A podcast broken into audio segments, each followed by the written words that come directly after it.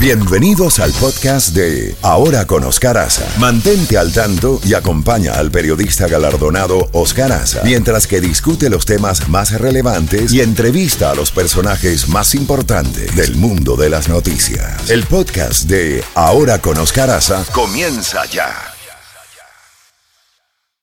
Ahora con Oscar Aza. Disfrútala en Z92. 8 y 2 minutos en la costa este de los Estados Unidos y ya tenemos al doctor Ricardo Israel en la línea telefónica, abogado, profesor de Relaciones Internacionales. Doctor Israel, gracias por atender nuestra llamada. Hay varias noticias que parecerían contradictorias. En la mañana de hoy nos levantamos con que Vladimir Putin eh, acaba de afirmar en una eh, conferencia de prensa, en una reunión, que no puede haber paz, un alto al fuego, mientras Ucrania siga atacando. Ahora bien, en esta llamada contraofensiva. Eso por una parte. Por otra parte, aparece en el medio Infobae que Ucrania confirmó que habrá un diálogo con países occidentales para una paz justa con Rusia. No sabemos lo que quiere decir eso, ha dicho Zelensky.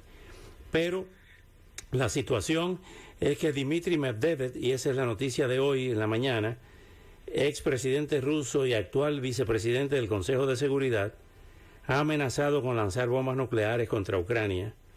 Dijo textualmente, tendríamos que usar armas nucleares si la ofensiva ucraniana fuera un éxito. ¿Cómo ve esto? Donde hay drones que han caído en Moscú, doctor Israel. Buenos días y adelante. Sí, muy buenos días.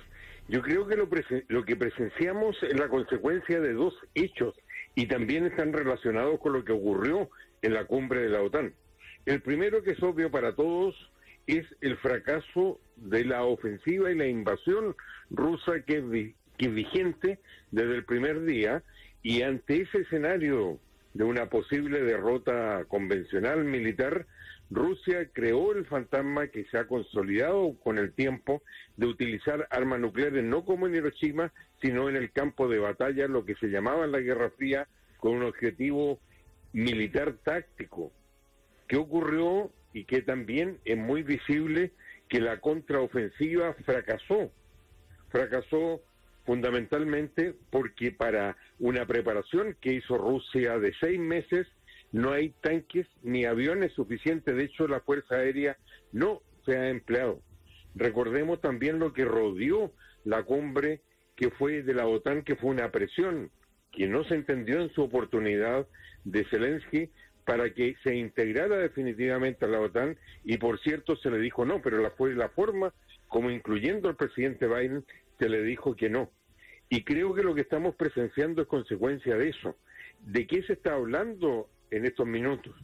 Por un lado, Rusia ha hecho saber que está disponible para utilizar una vez más las armas atómicas en caso, por ejemplo, que la contraofensiva llega a lo que consideran y no están dispuestos a renunciar que conquistaron en el 2014 militarmente como es Crimea. Y en el caso de Ucrania hay dos hechos muy relevantes.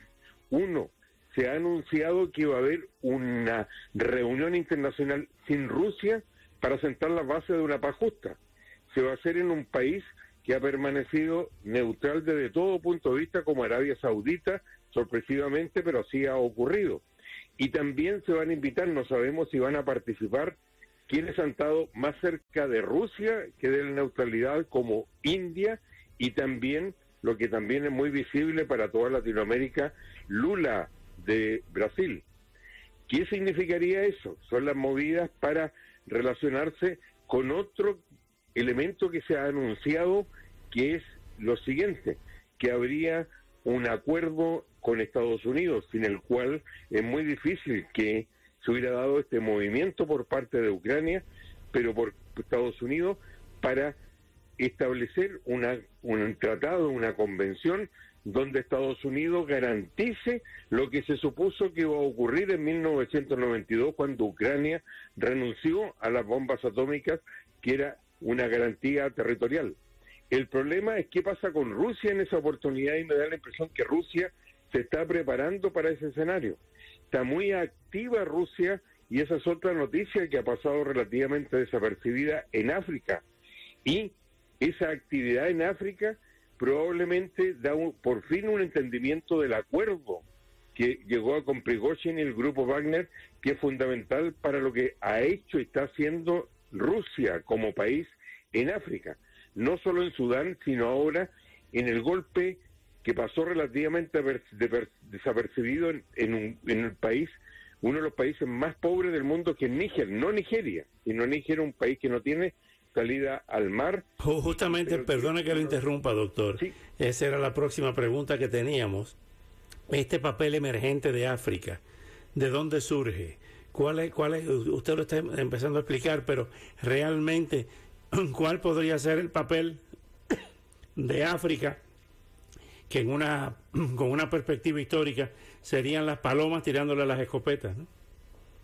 Un poco eso, y lo que ha surgido en el caso de África fue que la cumbre que tuvo lugar en Moscú con África no dio los resultados esperados, pero asistieron más jefes de Estado de lo que se suponían a pesar de la presión occidental.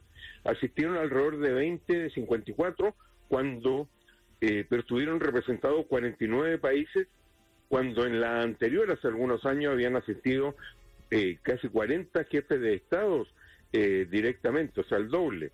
Pero queda entender esto, que el rol de África para, para Rusia y para Occidente.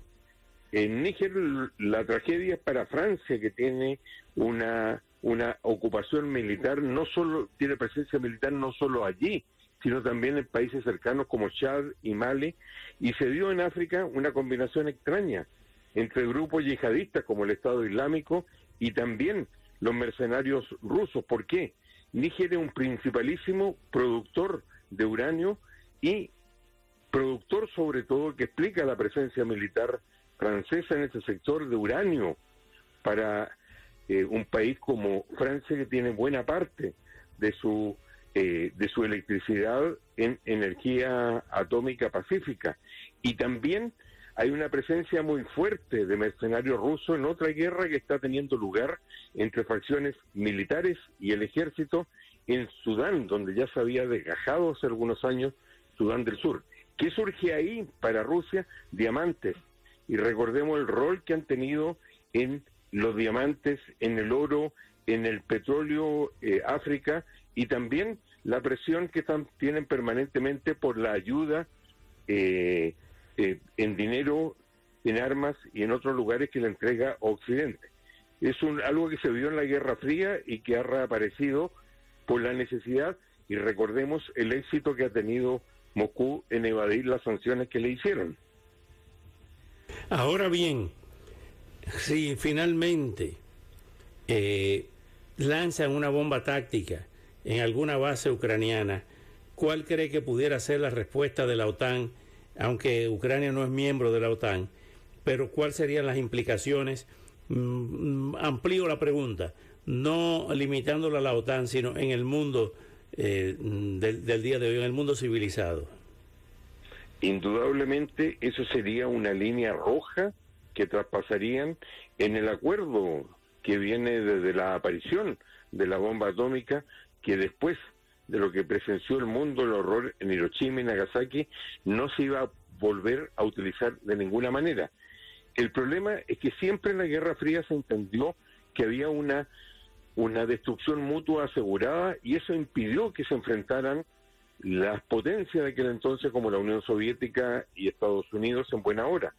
Pero esto que apareció en la Guerra Fría, como el último recurso en caso de que fueran derrotados, lo ha extendido Rusia para una petición que tiene pendiente.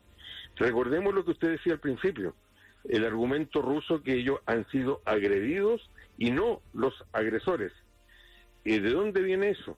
Que Rusia ha insistido permanentemente que hay algo pendiente desde el término de la Guerra Fría que fue la desaparición de Rusia, el mayor catástrofe, perdón, de la Unión Soviética, la mayor catástrofe geopolítica, como ha dicho más de alguna vez Putin, en el sentido que hace falta un acuerdo limítrofe que le garantice a Rusia el estatus de seguridad que tuvo en la Guerra Fría. Y ese es el punto que seguramente quiere reforzar en el resto del mundo y sin Rusia, antes si es que se da una negociación directa obligada por las circunstancias que ninguno de los dos efectivamente quiere y de ahí esa narrativa falsa que fueron atacados por la OTAN y no y ellos se defendieron en Ucrania y que es efectivamente falsa, pero lo que le dicen a la parte del mundo que ellos controlan, ese es el argumento y probablemente es la dificultad para llegar a un simple cese del fuego que dura hasta el día de hoy, como en el caso de las Coreas. Un armisticio, exacto. Bueno, doctor, como siempre, muy agradecido, como decía Pedro Vargas, muy agradecido, muy agradecido, muy agradecido. Y hasta una próxima oportunidad. Gracias a usted.